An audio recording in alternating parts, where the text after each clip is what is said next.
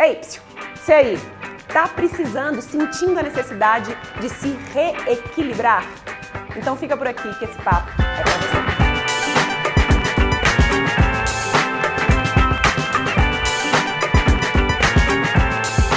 Oi, tudo bom? Eu sou a Rafa Capai e esse é o VQV Convida, o meu, seu, nosso adorado. Se você acabou de chegar, vai adorar também. Vamos que vamos, convida essa série onde eu converso com gente foda que me inspira sobre assuntos que nos interessam. Na verdade, desculpa esfarrapada, para bater papo legal com você aí também. Eu quero que você participe do papo. E hoje, mais do que especial, primeiro, porque é em família, você já vai saber. E... Segundo, porque aqui em BH, essa terra quente que eu nasci. E terceiro, porque é numa locação nova, minha amiga Ana Junqueira, fotógrafa, emprestou pra gente. Ana, valeu. Se você não conhece o trabalho da Ana, vai lá pesquisar, porque é lindo. E hoje, Renata Capai. Obrigada. Obrigada a você. Feliz que você tá aqui. Eu também. Aí você já junta lá, é isso? A gente já tá agendando isso faz tempo, né? Verdade. Conta pra essa audiência linda, maravilhosa, quem é você? Eu sou prima da Rafa. Ah! É, eu sou terapeuta hoje, graças ao Decola, né? É, hoje eu trabalho com desenvolvimento pessoal, ajudo as pessoas a se reorganizarem emocionalmente, mentalmente, fisicamente, tudo tá junto. E o que eu ajudo essas pessoas a fazer é justamente o que eu fiz comigo, esse retorno ao eixo, né, ao equilíbrio, porque independente da mudança que a gente busca, se a gente não tiver equilibrado, a gente não consegue fazer nenhuma transformação. E essa sou eu. Hum. E como é, que, como é que você chegou aqui? Tem, tem uma história aí, né? É. Você deu uma virada de mesa nos últimos anos. Sim, sim. É, vamos voltar um pouquinho mais uhum. lá atrás, assim. Como é que você chegou? É, eu sempre fiz coisas que eu não tomava frente. É, eu tenho duas irmãs mais velhas e eu sempre ia na carona delas. E eu lembro que eu sempre ficava imaginando assim, gente, se, não, se a gente não tivesse essa escola, que a gente tinha uma escola de inglês, o que, que seria de mim?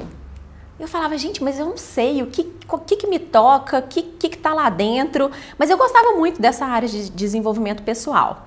Depois, mesmo paralelamente com a escola, a gente, eu com uma das minhas irmãs, a gente abriu uma confeitaria que me deu um pouco de, de preenchimento interno. Eu falei, nossa, é isso que eu quero, porque na escola eu trabalhava com a parte financeira, que é uma parte que eu gosto também, mas não é aquilo que, tá, que me conecta ao meu propósito de vida, né? E, e quando eu estava com a confeitaria, eu lembro que uma amiga minha comentou assim: Nossa, eu tô te vendo tão feliz, então é isso mesmo que você quer? Aí eu falei com ela: É, mas naquela hora eu já sabia que não era, mas não sabia o quê.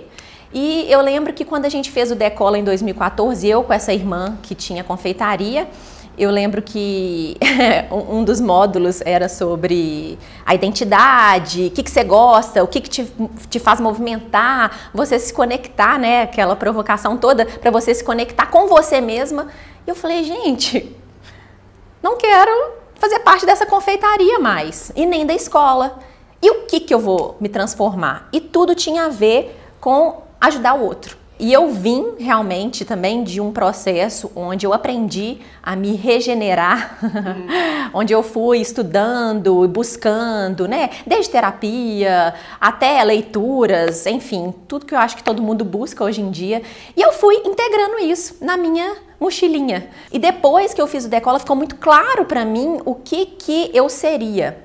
Mas eu não, não, não, sabia se eu ia ser coach. Eu lembro que você mesmo me falou que eu seria coach. Eu falei, gente, mas eu nem sei o que é isso. Fui lá, falei, nossa, tem um pouco disso sim. Só que cada vez mais ficou mais claro para mim que eu queria fazer um trabalho mais é, voltado também para o passado das pessoas, para curar as dores uhum. dessas pessoas e de uma forma mais prática. Uhum. Que é isso que eu busquei na minha vida a gente vai falar um pouco do seu trabalho atual, mas quem olha para você, eu acabei antes da gente começar a gravar, eu falei, nossa, você é tão calma, né, prima? Você falou, é, você não sabe o que, que eu faço para manter essa calma. Quem olha para você, essa fala mansa, tranquila, acha que você sempre foi assim, ou que isso é da sua natureza, né? Uhum, e uhum.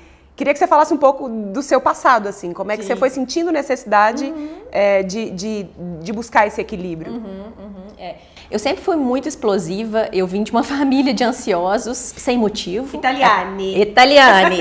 é aquela coisa, tem que comer rápido, pra quê? Não sei, tem que acabar. Aí acaba, tem que sair, tem que dirigir. Aquela coisa do sempre ter que fazer as coisas de forma rápida e sem necessidade alguma. Então eu aprendi a viver nesse piloto automático do, ai, eu tenho que chegar mais rápido porque é isso que é o legal.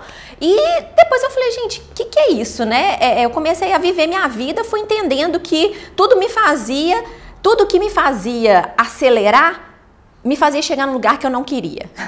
Ou seja, né, eu comecei a observar que eu, que eu tava tomando um caminho. É, na verdade, não que eu tinha tomado um caminho, mas que eu tinha aprendido a tomar caminhos que é, não eram congruentes comigo. Vou te explicar por quê que me desconectava comigo. De Exatamente.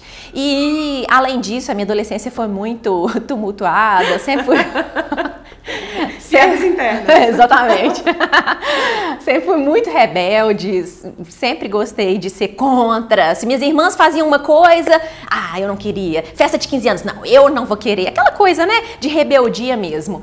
Então, por volta dos meus 20 anos, eu comecei a confrontar com uma Renata que eu não queria mais ser né? É, não uma Renata que eu não queria mais ser, mas é, eu queria fazer uma limpeza do que, que era Renata, para enxergar quem ela era e, e, e ser cada vez mais fiel e honrando cada vez mais o que eu era. Então, assim que eu entrei na faculdade, é, eu tive alguns momentos onde eu ainda era chamada para essa Renata intempestiva, impulsiva, que tinha na verdade uma máscara, né? Uma casca de agressividade, mas no fundo, no fundo era frágil. e aí eu, eu tinha feito terapia e todas as vezes que eu, eu chegava na terapia, ela falava: tira essa casca. E eu falava, gente, mas como que eu vou tirar essa casca? A coisa não é assim, né? Eu preciso dela para me proteger. E, e, eu lembro que ela falou: ah, você tem que trabalhar sua autoestima. Mas, gente, como assim? Ah, com autoconhecimento. Tá?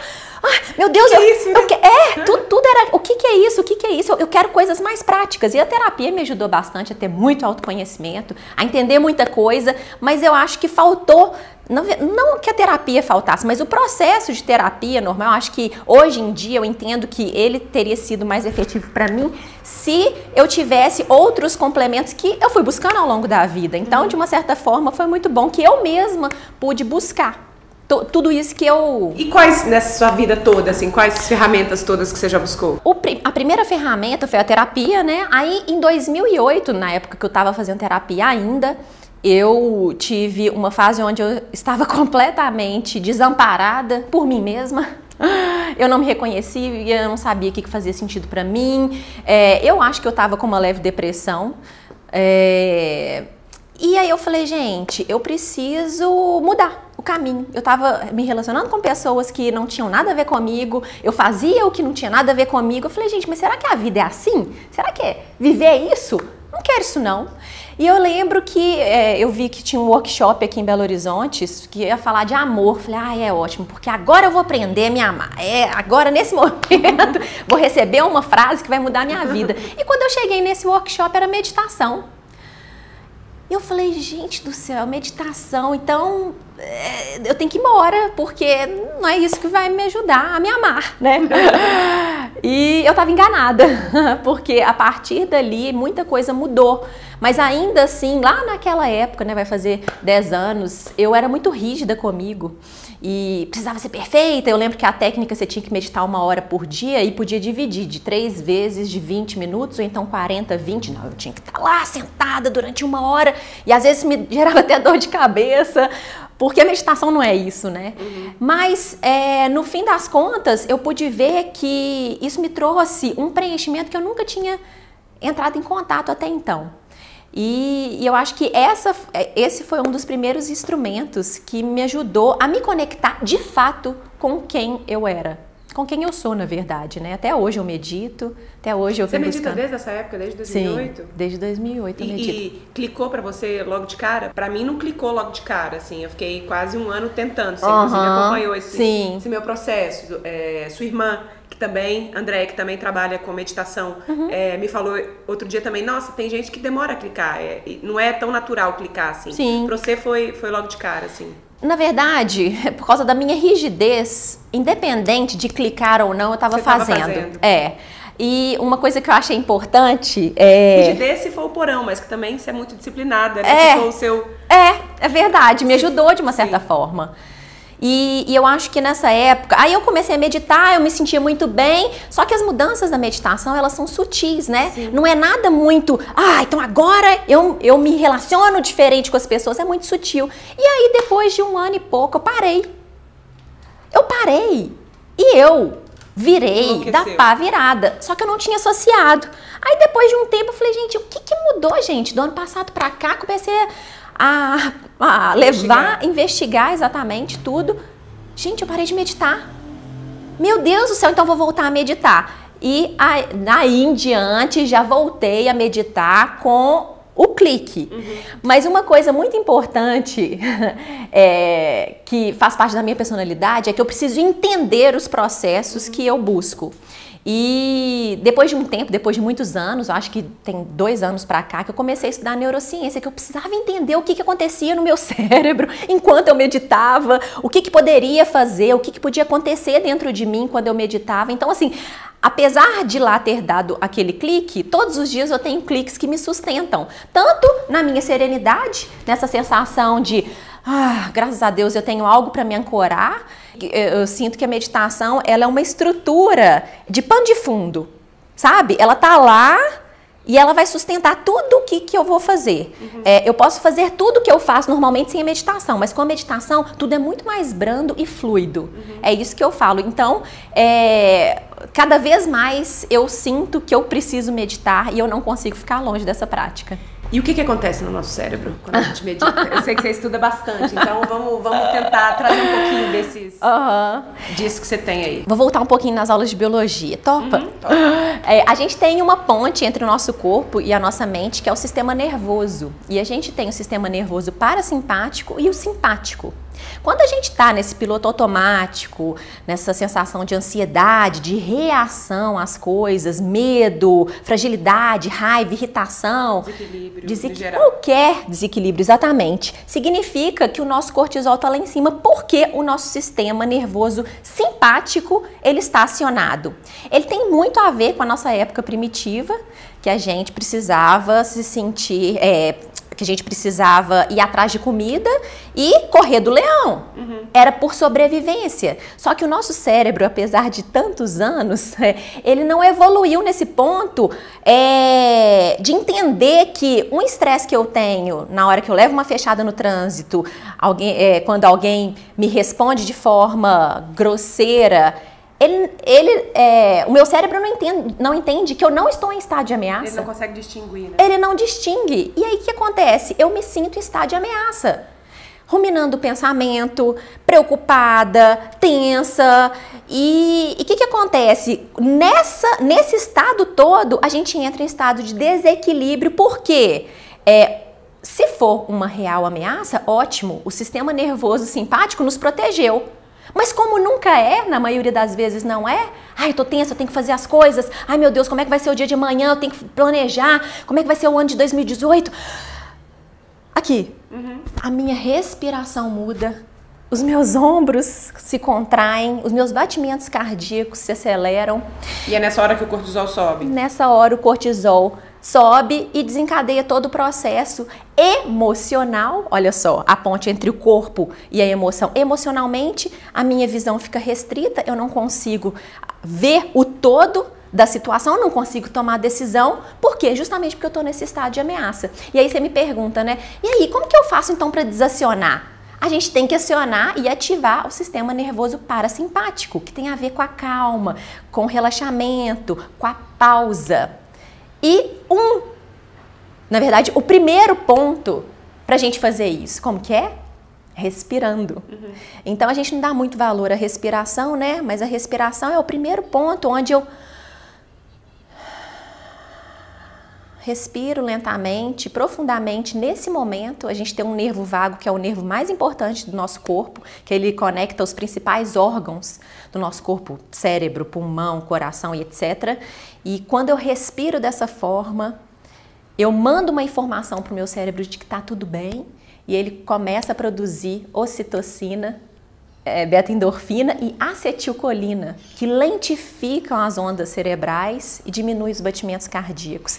E corta o cortisol e a noradrenalina. Mas corta rapidamente, assim mesmo? Sim, sim. Foi exatamente o que aconteceu comigo aqui antes da gente começar a gravar. Eu estava absolutamente irritada, porque eu estava trocando de roupa, muito calor, suando, a maquiagem foi pro saco. Você viu como é que eu cheguei no estado... Uhum super irritada, mal-humorada, assim, inclusive começou a rir de mim, você já me conhece bem. E eu senti necessidade de meditar, uhum. e três minutinhos que eu coloquei o aplicativo aqui uhum. já mudou o meu estado em na todos os sentidos. Na hora. É, é. é para mim é, é, um pouco difícil assim. Como é que rapidamente a gente já, já, já muda a biologia? É, a bioquímica do corpo, né? Então, através da nossa respiração e de outros recursos que a gente tem, a gente consegue mudar quimicamente a produção dos nossos hormônios, que tem a ver com as nossas emoções. Uhum. Então, quando você está aqui numa conversa ativa, presente na minha conversa, eu não sei se você sabe, mas eu, quando eu sou acolhida com uma conversa, eu começo a produzir é, ocitocina, que é o hormônio do amor, porque eu me sinto acolhida, eu me sinto amparada. Uhum.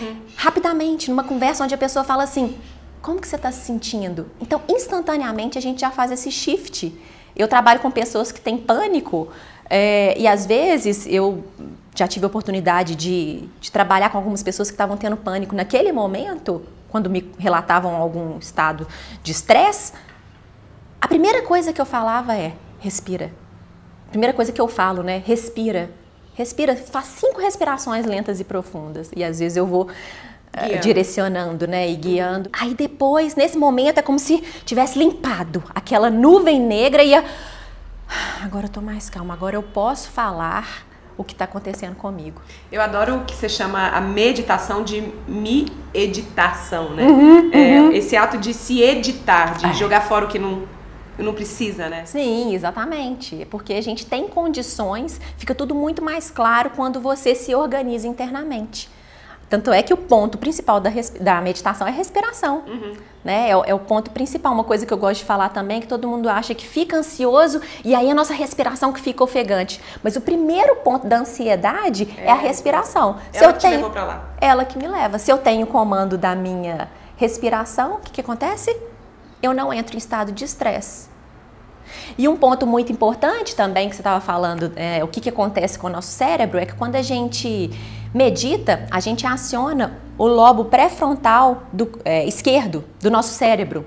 E o que, que isso tem a ver? Ele é o nosso maestro, ele que comanda a nossa vida, ele tem a ver com foco, com atenção, com a tomada de decisão, com o autocontrole, com o controle emocional, ou seja, com a resiliência. Então, olha que engraçado. Quando eu medito, eu fecho os olhos e tenho foco, independente de qual foco seja certo? Uhum. E aí eu saio do foco, porque minha mente me leva para lá, e eu volto né, na tentativa de me buscar para o foco. E fica nesse nessa dança do vai e volta. Só que chega uma hora que eu fico mais no meu foco do que lá. Uhum. E aí quando eu paro de meditar e vou para minha vida, porque tem gente que fala assim: "Ai, que ótimo, quando eu medito eu fico ótimo", mas depois eu eu começo a minha vida e já volta aquela aquela loucura toda. Quando eu vou enfrentar a minha vida, esse córtex pré-frontal esquerdo, ele ainda está acionado. Então, se eu levo uma fechada no trânsito, se alguém briga comigo, se acontece alguma coisa que eu estou fora do controle, é claro que eu vou emocionalmente me desequilibrar. Só que a mudança para o foco vai ser a mesma. E se eu escolho, opa, a pessoa, não, a pessoa tá lá, tá mal comigo, ela falou isso, porque, não, eu vou voltar aqui para o meu foco. É isso que eu falo. A meditação está lá de plano de fundo. E aí, essa mudança para o meu foco, de onde eu desejo estar, ela é muito mais branda e muito menos dolorosa. Uhum. Mas eu queria finalizar a história da meditação, assim, uhum. porque eu sei que você tem outras ferramentas, né? uhum? É uhum. uma das da sua Sim. caixinha, assim. É, quem, quem tá vendo a gente e tá precisando de um primeiro passo para começar esse processo, o que, que você acha que é o primeiro caminho? É, eu, eu tenho você, Andréia, Elad, né, nós primas todas no, no Insight Timer, uhum. e às vezes eu vejo que vocês meditam dois minutos, três sim, minutos, sim. como eu fiz hoje aqui. Sim, sim. É, e depois que eu comecei a ver que vocês todas estavam nesse processo, eu falei, caramba, às vezes eu não medito porque eu falei que eu não tenho 10 minutos, 15, 20, vou meditar dois, vou meditar três, uhum. e assim eu consegui aumentar o tempo.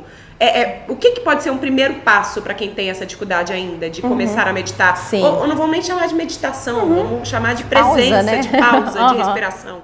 Eu acho que poder parar e respirar. Você não precisa estar de olhos fechados, você não precisa estar num ambiente propício para que você faça a sua prática. Às vezes eu dirigindo, quando eu preciso me preparar para alguma reunião, para algum atendimento que vai ser mais é, desafiador para mim, eu vou dirigindo, desligo o som e só vou respirando e prestando atenção naquilo que eu estou fazendo. Uhum. É como se eu tivesse tirando a poeira de tudo que tem na minha mente e eu consigo voltar para mim. Então, hoje eu estava comentando com uma moça que eu atendi hoje mais cedo e eu falei que o nosso corpo ele dá muitos recursos para gente, né? Então, às vezes, quando eu vou atender algumas pessoas que falam, o que você está sentindo? A pessoa fala assim, não sei, mas eu estou sentindo um negócio aqui, tá? Então vamos, vamos começar daí. E de fato, às vezes eu tô, eu tô sentindo um, um, aperto no peito, um bolo na garganta, que eu falo assim, gente, por que, que eu tô sentindo? É só parar. Peraí, de onde que veio? Você vai fazendo uma investigação e vai respirando. Você não precisa tentar controlar o que aconteceu, ou então tentar interpretar ou reinterpretar. Não! Só pelo fato de você entender que você chegou ali por causa daquela causa, você já fez uma mudança extraordinária no seu, no seu estado emocional. Então, o que eu sempre falo, às vezes eu atendo pessoas que são muito ansiosas, estão passando por um processo, vou mandar elas, vão meditar, vai causar mais estresse. Então, o que eu falo é, duas vezes por dia, na hora que acorda, que é mais fácil porque a pessoa ainda está tranquila, e antes de dormir, fazer dois, três minutinhos de respiração, de respiração lenta e consciente. Uhum. Pode ser de olho aberto, pode ser olhando para alguma coisa, pode ser observando alguma coisa. Uhum. Eu acho que esse é o ponto de partida. Massa, vamos, vamos fazer? Vamos, lógico. Um minutinho no YouTube, louca, ninguém vai embora. É para fazer, junto com a gente. Isso aí. junto com a gente, pode, diretor? Pode, claro. Outro dia eu vi o Jim, Jim Fallon fazendo isso, como chama ele? Ah, é? Fazendo isso em plena ah, TV é? americana. Que legal. Então vamos lá, tô colocando meu Você aplicativo de meditação aqui um minuto. E a ideia é que vocês façam junto aí de casa. Para que vocês percebam, como a gente também vai perceber, como é que isso já muda a natureza de como a gente está se sentindo naquele é, momento. É, vamos lá. Começando.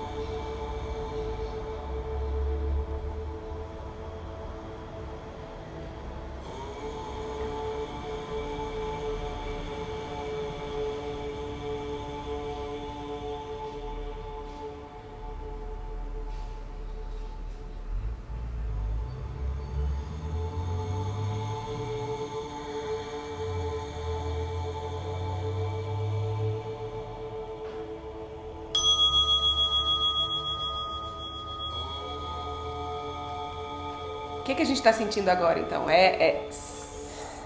Tudo acalmou, tudo se assentou.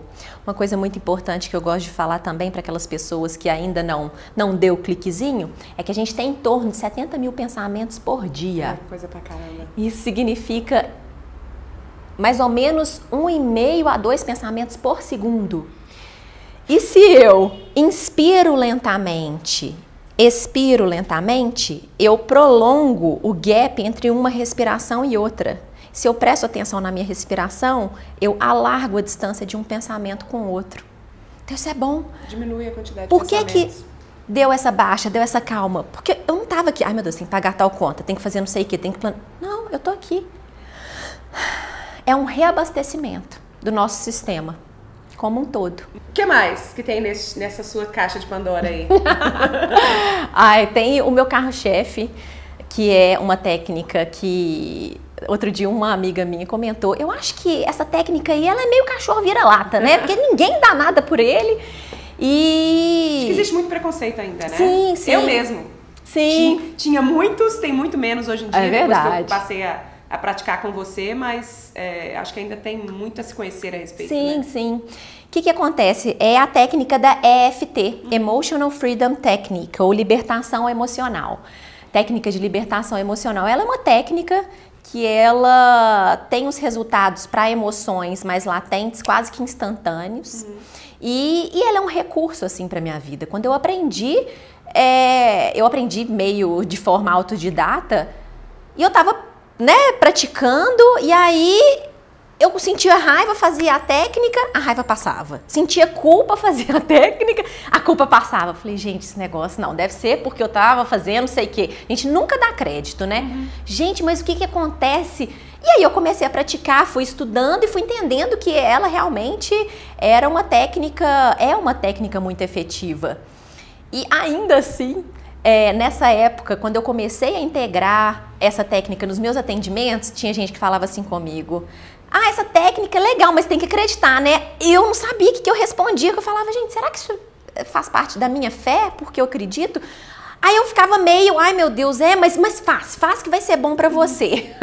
e aí, mais um lado meu me fez buscar e eu fui entender a neurociência por trás da FT. Não precisa acreditar. acreditar. É a mesma coisa da pessoa que está correndo. Ela tem que acreditar que ela vai transpirar. Ela vai transpirar. Então, por quê? Porque a gente trabalha também naquela, na, na, no equilíbrio do sistema simpático, saindo do simpático para o parasimpático, a gente dessensibiliza uma parte do nosso cérebro que chama sistema límbico, que cuida das nossas emoções, e ela é uma técnica que trabalha basicamente com as emoções. Então, se eu trabalho, se você sabe praticar e eu sei praticar e eu estou vivendo o meu dia, tem uma coisa que nem com a respiração, nem com a meditação ela foi embora por completo, porque eu faço essas, essas técnicas, pratico isso tudo muitas vezes, ainda fica aquele, aquele resquício daquela, da, daquela, daquela emoção, instantaneamente eu uso e de fato tem aquele. Ah, e nesse. Ah, eu consigo tomar decisão, eu consigo entender é, o que está por trás daquilo e mais, eu consigo é, ter clareza do que, que eu preciso fazer. Tem gente que fala, uma vez eu estava atendendo um, um, um, menino mais jovem, né? Ele, eu acho que tem uns 17 anos, ele falou, Renata do céu, esse negócio é macumba, porque eu comecei a ter umas coisas na minha mente. Não, é porque você deu espaço. Assim como a meditação, assim quando a gente está tomando banho, quantas pessoas têm tem insights tomando banho, fazendo exercício físico, e a EFT é uma delas. O que, que é, para quem não conhece ainda? É uma técnica onde a gente vai estimular, é uma técnica auto-aplicável, onde a gente estimula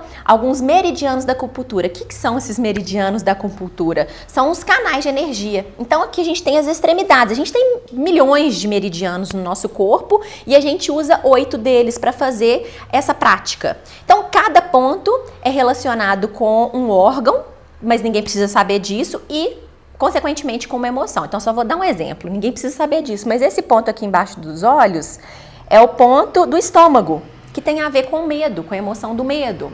Então tem outras, então na medida que a gente externaliza expressa uma emoção que eu estou sentindo, enquanto a gente toca nesses pontos, a gente faz aquela dessensibilização no sistema límbico, que cuida das nossas emoções. Inclusive, já tiveram pesquisas que mostram que o tamanho das amígdalas cerebrais, que são responsáveis pelo nosso radar de ameaça do luto, fuga ou paralisa, elas diminuem de tamanho quando a gente aplica a EFT. E devem diminuir também com outras práticas. Com a respiração em si, não. Só com EFT. Pois é. é não se ensina isso, mas eu é, fui integrando tudo, né? Uhum. Fui integrando. Então, todas as vezes que eu vou fazer um processo de EFT, eu faço uma leve, um leve convite para a pessoa entender o que, que ela está sentindo, tanto fisicamente quanto emocionalmente. Eu peço para que ela entenda o que ela está sentindo, para ela respirar então eu vou fazendo essa integração de tudo que eu, que eu aprendi, que eu sei que vai fazendo, que, que, eu, que eu sei que, que pode ajudar, integrando isso tudo, para que a técnica seja ainda mais efetiva. É muito legal. eu, quando, quando a Renata estava eu estava fazendo atendimento com você, né? Eu falei uhum. que eu falei que você era uma artesã das emoções, né? É verdade. Porque tem esse processo todo de tentar acessar a emoção, uhum. né? E limpando, é, é esse o termo? É, dissolvendo, é, exatamente. Mas a, a, emoção vai ficando, ela vai ficando mais forte, ela vai ficando mais fraca, né? Exatamente. Aquilo, ou a raiva, ou a culpa, ou É. o incômodo, ele vai ficando mais dissolvido. A sensação É. que eu tenho é essa. Exatamente. É, e quando eu comecei a praticar com ela, eu não acreditava. É, eu fui bem, bem honesta com a Renata. Falei, eu tenho dificuldade, eu tenho preconceito, não, não sei se eu acredito, mas eu, o que eu sugiro é, se você está nesse mesmo, é, nessa mesma busca de se conhecer melhor, experimenta, né? Eu acho que a melhor coisa para qualquer coisa que a gente aprenda é a gente exper- experimentar na gente mesmo. né? Exatamente. Porque só, aí, só assim a gente vai poder dizer se aquilo faz sentido pra gente ou não, né? É, e o que eu acho também é, é que, gente, tem muitas pessoas que falam, ai, nossa, porque a FT mudou minha vida, vai mudar a vida. Não, eu acho Às que vezes não, né? às vezes as pessoas não se conectam, assim como a meditação, assim como várias outras técnicas. A gente tem que entender o que, que, a- o que, que conecta mais com a gente. É, a né? meditação pra mim pegou muito mais do que a FT. Hum, exatamente. É, e é a- uma das ferramentas que estão mais no meu arsenal Sim, diário, assim. sim. É, mas eu acho que tem isso mesmo, cada pessoa vai se adaptar. O importante é, a gente conhecer É. quais são essas nossas armas zen, né? Exatamente. E, e mas uma coisa que eu acho importante falar também é que uma também não substitui a outra, Uhum. né? É, a AFT ela é muito mais para trabalhar. Tem várias formas que você pode trabalhar, mas é, uma das que eu mais trabalho é de fazer a pessoa voltar para o eixo dela. Então, muitas vezes, ela, a pessoa está num momento de estresse, de vida muito atribulada, para tomar uma decisão muito muito importante, mas ela tá tão cheia de estresse que ela não consegue ver nada. Então o que, que a gente faz? A gente limpa tudo que está acontecendo, esse estresse todo, para que ela então consiga ser congruente, né? Seguir honrar o caminho que ela precisa tomar. Né? Então, eu acho que eu uso essas técnicas justamente para fazer com que a pessoa, opa, saiu do trilho, volta pro trilho, saiu do trilho, volta pro trilho. A meditação é aquela coisa que também ajuda muito emocionalmente, né? É, a FT é um pouco mais efetiva para as emoções nesse, nesse aspecto, mas a longo prazo a meditação também faz o mesmo, até mais, é, traz até mais benefícios.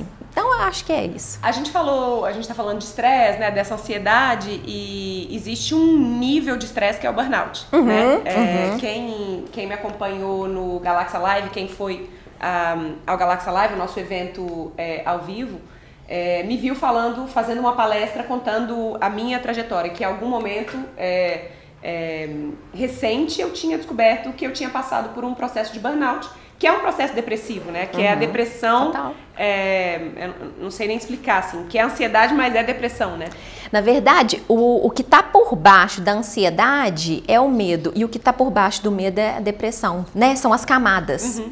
E você foi uma das pessoas que me ajudou muito nesse processo, né? que bom. É, e ali, quando eu tava passando por aquilo, não- é, é como se existisse um túnel. Eu não tinha clareza nenhuma do que, que eu tava vivendo. E eu falava com você, Rê, nada tem graça, não, não tá fazendo sentido pra mim. Sim. Né? E, e, e você foi uma das pessoas que foi me, me, me ensinando essas ferramentas. A meditação, ser mais consistente com a minha alimentação, ser mais consistente com o meu exercício físico. É, o que que existe, você acredita que exista, é, eu sei que a gente falou aqui de individualidade, de customização, Sim. mas você acredita que existe um, um, um set de ferramentas que elas são mais básicas para todo ser humano? Assim, que é, o movimento, uma alimentação é, equilibrada, você Sem acredita que dúvida, existe? Sem dúvida. E quais seriam essas, essas ferramentas? Você mesmo falou, o movimento do nosso corpo físico, a gente precisa se movimentar, é vital, a gente precisa transpirar, porque é uma forma de desestressar também, e a partir desse momento a gente está em estado de equilíbrio, a alimentação também, né? Como que é, é essa. Todo mundo tem falado muito sobre alimentação intuitiva, mas para ela se tornar intuitiva, existe aí um processo aí atrás, né? Porque hoje em dia a gente está ansioso, meu corpo está precisando de doce e de pão a qualquer custo, mas espera aí, eu tenho que trabalhar o que está por trás ali. Eu posso, claro, eu posso querer comer um pão, posso querer comer qualquer coisa que seja, né? Mas que seja a partir de um estado de equilíbrio, de eixo mesmo, né? Porque aí eu vou ter mais condições de enxergar a verdade. Outra questão é a pausa. Não existe vida sem pausa. O sono é uma delas, as férias é uma delas, o final de semana existe aí, não é à toa. Quem que inventou, né? Não foi? Quantos anos de sabedoria milenar que existem no mundo para as Exatamente. pessoas terem inventado a pausa? Sei lá, Exatamente. religiões variam se é no domingo, se é no sábado, às vezes é sábado e domingo, mas. Ela poxa, sempre existe, é. né? Exatamente. E, e quando você fala também num, num tempo de espaço, né? Num, num espaço de tempo de um dia, Você precisa daquilo ali, porque a gente é feito de ciclos, né? Uhum. Biológicos mesmo. Então, a gente tem aquela coisa do pico de estar tá super é, é, produtivo, de repente dá uma baixa. A gente precisa respeitar isso daí. E eu faço muito quando você vê lá no Insight Timer, às vezes eu estou precisando me reabastecer, eu atendo um, um, cliente atrás do outro e às vezes vai me drenando, é normal. E eu preciso ali de algum recurso que vai me voltar para o meu eixo. O que, que eu faço? Respiro pauso, eu fico parada na minha cadeira, não faço nada. Eu só dou um descanso mesmo, né? É, eu acho que é isso, é um movimento. Hidrata... Ah, sim, é, é, exatamente, é, dos básicos, né? É. Hidratação, beber água. Eu, inclusive, bebo um litro e meio de água só de manhã. É, eu me sinto energizada bebendo só água. É, às vezes eu tomo um café, eu acho que isso é, cientificamente é positivo. E eu acho que é só isso. Assim, na verdade, existem muitos recursos, claro. mas essa, esses são Esse as bases, né? básico, né? É, é o básico. Então, vamos recapitular. A pausa, que pode ser na forma de uma meditação, da respiração, Exatamente. de um exercício descanso, físico, do sono, é, né? O movimento mesmo do Sim. corpo. Uhum. É, alimentação. Alimentação. E a hidratação? É, a hidratação, é, essa pausa que eu falo, ela também é uma pausa estratégica, porque por Sim. mais que a gente esteja cansado, simplesmente depois do almoço bateu aquela baixa de energia, eu uso a respiração não só para eu pausar, mas para eu, eu me reorganizar emocionalmente. Uhum. Então, durante o meu dia, eu não consigo me imaginar, hoje em dia, eu não consigo passar pelo meu dia sentindo algum desconforto emocional e não fazendo nada. E eu uso, claro, eu uso FT, eu uso a meditação, mas é, o primeiro ponto que eu faço quando eu tô irritada, quando eu tô chateada, quando eu tô triste, é a respiração de forma estratégica para isso. Uhum. Então, quando, agora que a gente já tá entendendo a história toda do sistema simpático, parasimpático, da bioquímica do nosso corpo, a gente entende que se a gente se organiza através da respiração, a gente consegue nos reorganizar emocionalmente. E eu acho que essa, para mim, isso, isso é um grande recurso, porque não adianta. Eu já estive super com pausa, comendo bem, me exercitando, respirando, né, é, dando pausa, tudo mais. Na vida louca. Na vida louca, né? Qual que é o ponto? Qual que é o propósito disso? Sim. Então tem que tem que estar tá tudo integrado, né? É, a gente fala para uma audiência de muitos empreendedores. Uhum. Você também, inclusive. Uhum. E aí vem essa história do burnout. Sim. É, as mensagens todas ao nosso redor, eu, eu, tenho assumido essa, essa, depois de ter vivido isso, é, assumido essa bandeira para falar mais disso, porque eu sinto que a gente ouve muita mensagem de não pause, não descanse. É bonito mesmo, isso, uma, né? Uma, uma amiga compartilhou, uma amiga que eu adoro, mas ela compartilhou um uma, um Instagram, é, não vou, não preciso falar quem é, mas ela compartilhou um Instagram que entre as frases que se falava era é, tô cansado, tá, tá tarde, é feriado, é final de semana, e o cara falava, não para, continua. Né? Porque essa, essa é uma, uma espécie de mensagem imperativa do empreendedorismo, assim. Tá tudo com você, você é o grande responsável pela sua felicidade, pelo seu sucesso, então não para, uhum. não respira, não, não descansa, não dorme. Uhum. Quanto mais você fizer dessas coisas, mais rápido você vai alcançar o sucesso. Sim. E foi exatamente o que eu fiz. Uhum. É, mesmo tendo um discurso que eu sabia que essas coisas eram importantes, eu sinto que eu estava é, eu estava linkada com essa crença uhum. de que só dependia de mim e eu tinha que sair fazendo, e eu tinha que trabalhar bem, e eu tinha que entregar, e eu, que eu tinha que fazer, uhum. que eu fui diminuindo, né? É, a, a, nas fases ali do burnout, claramente eu fui passando por todas elas, assim, de você achar que você é o grande o grande, sei lá, o grande super-homem da própria sim, vida sim, e que não, tudo é verdade, mas ao ah. mesmo tempo esse equilíbrio é difícil, assim. Uhum. É, para quem tá ouvindo a gente e tá nessa mesma pilha, como é que a gente corta esse ciclo? Quem ainda não chegou numa, num, num estado de burnout de fato, né? Que a pessoa tá sentindo que ela tá nessa pilha, não tá conseguindo descansar mais, internamente ela sente que tem uma, uma vozinha que fica falando, não, você não pode parar, você tem que continuar. É, depende viciado, só de você. Né? Viciado no trabalho, uhum. viciado na, no, adrenalina, na adrenalina do exercício do, do movimento do, do, do trabalho, trabalho, né? Não do exercício. Uhum. Porque também dá pra viciar em exercício, sim, né? Sim. Como é que a gente corta esse ciclo? O ponto principal é a pessoa entender que esses sinais que você acabou de falar é hora de parar. e nesse momento ela tem que querer fazer algo a favor dela. Porque não adianta, às vezes eu dou, dou todos os instrumentos suficientes para que a pessoa consiga melhorar e a pessoa não quer. Mas é porque tá no momento dela e ela vai chegar lá. Uhum. A partir disso, é sempre fazendo essa esse a partir disso é sempre fazendo esse retorno a gente mesmo de forma investigativa. Como que eu estou me sentindo? Por que, que isso me fez mal? Onde que no meu corpo eu me sinto dessa forma? Deixa eu respirar aqui e entender se fica mais claro o porquê desse meu estado, tanto físico quanto mental quanto emocional. Uhum. Sabe? Eu acho que é um processo de investigação que a gente precisa fazer para entender onde que eu tô e aí começar a tomar o controle. Agora, se aquelas pessoas, se essas pessoas estão dispostas a meditarem, elas têm uma ferramenta a favor delas, uhum. porque elas vão acionar aquela parte lá do cérebro, que é o sistema, que é o elas vão acionar aquela parte do cérebro, que é o córtex pré-frontal esquerdo, que tem a ver com autocontrole, com a resiliência emocional, que eu posso sair me desequilibrar, mas eu me regenero muito mais rápido, né? Então, eu acho que é um caminho de autoobservação, não julgamento, de aceitação e de então uma construção de um novo caminho. Por onde que eu vou começar? Ah, meditar é muito difícil, tá? Começa respirando. Começa... Eu, eu, acho que eu comecei pelo exercício físico. Pelo exercício físico, Foi eu primeiro, também. Meu, é. prime, meu primeiro fio ali que eu, que eu, comecei a puxar. Sim. Depois veio a meditação mais consistente, uhum. depois veio a alimentação mais consistente. Sim, é. E depois você integrou tudo. Tudo, sim. E agora eu quero que você fale um pouquinho. É, eu acho que isso é, é bom até mesmo para as pessoas entenderem que não mudou o seu processo de produtividade, quer dizer, o processo mudou, mas o resultado da sua produtividade não mudou. Mudou?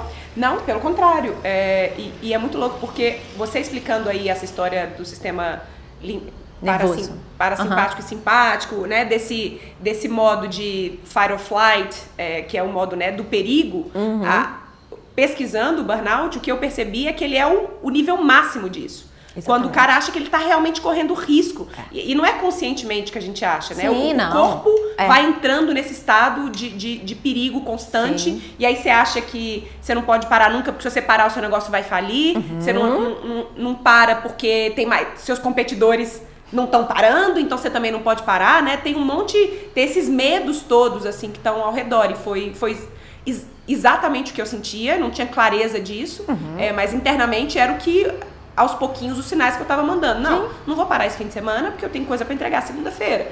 Só que aí o que, que vai acontecendo? Eu, eu trabalhava, eu trabalhava muito, mas eu ficava 14 horas na frente do computador. De fato, dessas 14 horas, quanto que eu rendia mesmo?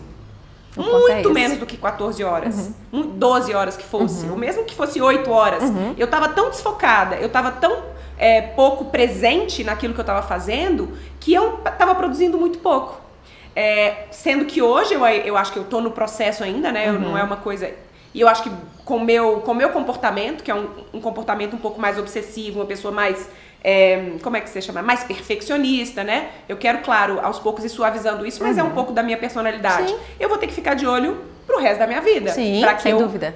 Pra que eu de, não deixe isso ir muito longe, assim. Exatamente. Mas hoje em dia eu trabalho muito menos, muito menos, e rendo muito mais. Uhum. É, a, ao ponto de que em algum momento eu cheguei e falei, eu não vou trabalhar, eu estou precisando não trabalhar dois horários.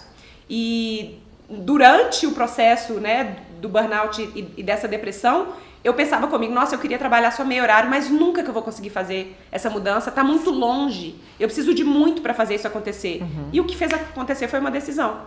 E Exatamente. no momento em que eu me decidi trabalhar só meio horário, uhum. naquele momento que eu estava precisando, aquele meio horário ficou absolutamente produtivo, porque era o tempo que eu tinha, que é possivelmente o que muitas mães vivem, né? Exatamente. É, você não tem mais é. 12, 14 horas, porque é. parte desse tempo tem que ficar com seus filhos. É. Então, a crença era, se eu não trabalhar, eu não vou produzir tanto. É o estado de ameaça. É o estado de ameaça constante. Mas a realidade que eu percebi é que eu estou produzindo tanto até mais. Pois é. Tanto até mais não, com certeza, certeza mais, né? produzindo mais do que eu produzia, trabalhando muito menos. Né? Sim, sim. É, e trabalhar é, é, trabalhar no sentido de Tô falando do tempo ali na frente do computador, Sim. que diminuiu bastante. Uhum. Mas eu tô tendo tempo para ler mais. Eu tô tendo tempo para cuidar da, de mim mesma. Uhum. Que eu que uso o meu corpo para para todos nós, mas como atriz, como artista, eu uso o meu corpo para para me expressar e parte do meu trabalho da minha ferramenta. É. Então, quando eu tô no CrossFit, eu ainda estou trabalhando em prol Sem dúvida. do meu trabalho. É, é. Isso é fantástico, né? É incrível. É, mas demorou. Não, demorou não, né? Chegou a hora onde você tomou essa decisão. Uhum. E é isso, né? Porque muitas vezes essa coisa do cortisol tá lá em cima, ele vicia a gente. porque ele coloca a gente em movimento, Sim. né? Então, colocando em movimento, eu preciso produzir, produzir. Aí vem as outras coisas por cima, deixando tudo nebuloso, e aí a gente vai ficando com medo, acuado e, meu Deus, eu preciso não dormir, né? E de fato a gente para de dormir. Sim, eu parei de dormir. É, e não era nem consciente de eu preciso não dormir. Era você deita e você não e sua consegue. cabeça não, não sai do é, trabalho. É. Sua cabeça tá o tempo inteiro. O que, que eu vou fazer amanhã? Qual a estratégia que eu vou usar em tal momento, uhum. né? É. é seu corpo entende que ele não pode dormir, que é. ele não pode descansar, que ele não pode respirar, que ele não pode viajar, né? Exatamente. É, estamos chegando ao final, passo rápido, né? Passa muito rápido. É, conta um pouco como é que é o seu trabalho hoje em dia. O que, uhum. que é uhum. o. Como é que você funciona?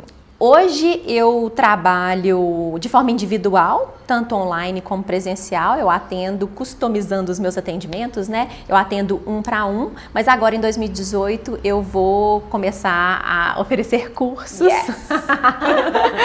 eu, eu tô com essa necessidade de alcançar mais pessoas e, e eu acho que as ferramentas que eu tenho eu posso ajudar as pessoas a voltarem para o eixo e a se conectarem mais com elas mesmas e viva a vida vida, né? Por que, você faz o que você faz? Eu faço porque me preenche, é, me traz congruência, me traz sentido, né? Eu acho que é isso. Eu lembro uma vez que você me falou, eu faço, eu, para mim, o meu maior prazer é eu, eu, tirar a dor de uma outra pessoa, né? Eu tirar o é, incômodo, sem dúvida, tirar o... Sem dúvida, é, é. Exatamente. é eu conseguir mostrar que existem formas e formas, recursos e recursos que a pessoa pode simplesmente passar por aquilo de uma forma mais branda, que não seja o tempo todo latente. Eu tenho que viver com esse sofrimento, com essa dor o tempo todo aqui no alto. Não, peraí, tem uma outra forma que é um pouquinho mais baixa, um pouquinho mais branda.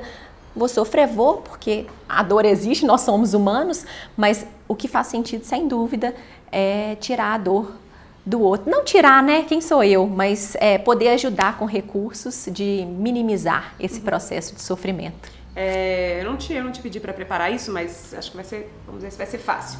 É, queria que você indicasse alguém para eu entrevistar aqui num próximo VQV. Tem alguém que você gostaria de me ver trazendo para cá? Pode pensar, te dou tempo. Um, dois, três. Mentira. Ai, meu Deus do céu. Ai, ela, não sei. Peraí. Olha, eu acho que tem uma pessoa muito, muito, muito legal, de uma história de vida fantástica, que é a Nath Dias. Uhum. Ela tem uma história fantástica, onde ela está conseguindo ter esse retorno.